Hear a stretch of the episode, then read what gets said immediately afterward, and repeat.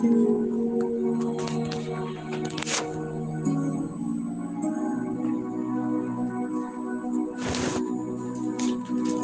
gratidão e esperança, iniciamos o mês de setembro, com as comemorações da Semana da Pátria e a abertura oficial do mês da Bíblia. Na liturgia de hoje, Jesus nos faz um convite bem exigente, para que, com a ajuda da graça divina, possamos compreender os desígnios de Deus e assumir o desafio que Jesus nos propõe. Ele nos desafia para segui-lo desapegando-nos dos obstáculos que encontramos pelo caminho. Seguir Jesus significa discernir e escolher com sabedoria os valores de Deus, orientados através de Sua palavra e o Evangelho que nos alerta sobre os compromissos dessa decisão. A primeira leitura do livro da sabedoria apresenta a conclusão da oração que o autor faz para pedir a sabedoria para que seus propósitos sejam eficazes e o levem pelo caminho certo.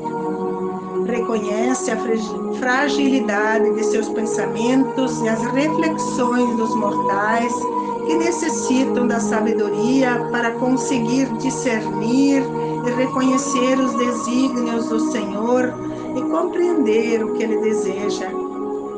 A segunda leitura apresenta a carta de Paulo, que escreveu um bilhete a Filemão intercedendo em favor do escravo Onésimo, que havia fugido do patrão para se encontrar com Paulo. Paulo o converteu e o batizou e o encaminhou como servo ao seu patrão Filimão, restituindo a paz entre eles. O apóstolo o devolve, mas intercede junto a Filemão que receba Onésimo como um irmão e não como um escravo.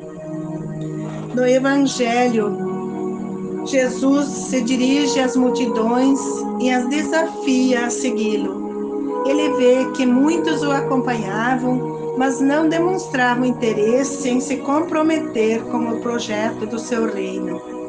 Então, ele mostra algumas exigências para serem bons seguidores. Devem desapegar-se dos familiares sem os desprezar e desvalorizar e de si mesmo.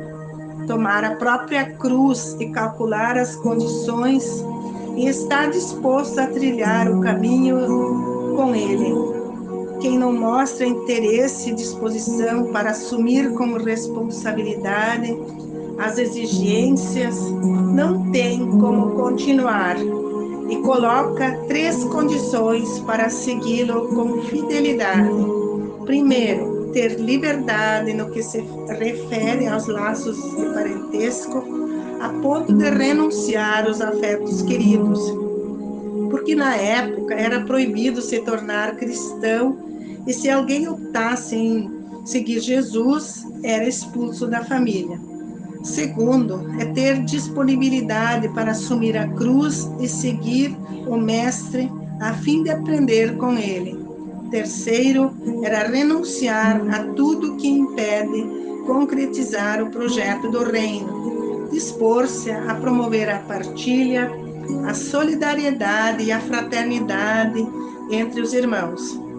Jesus esclareceu as condições para seus seguidores e disse: a adesão é livre e implica em assumir o projeto de vida que ele propõe ou desistir e seguir outro caminho. O Evangelho é claro, devemos discernir o que é seguir Jesus antes de tomar qualquer decisão. Não adianta ter o entusiasmo do momento e depois perceber que não tem condições de acompanhar o Mestre. Quem decide com consciência e maturidade nunca desiste. As palavras de Jesus parecem duras demais para se cumprir. Ele diz que devemos tomar decisões firmes Carregar a cruz significa renunciar aquilo que nos prende demais nesse mundo, as coisas que prejudicam a nossa alma. Devemos refletir diariamente como proceder para alcançar os objetivos do reino que Jesus aconselhou nas parábolas do construtor, que antes de começar a construir a casa, deve calcular se tem material suficiente para concluir, ou se vai ficar somente no alicerce. E a de um rei que, antes de guerrear contra outro rei, deve calcular se com 10 mil homens poderá enfrentar outro que vem com 20 mil. Devemos refletir diariamente quais são os elementos que precisamos para alcançar o final do nosso grande projeto de vida.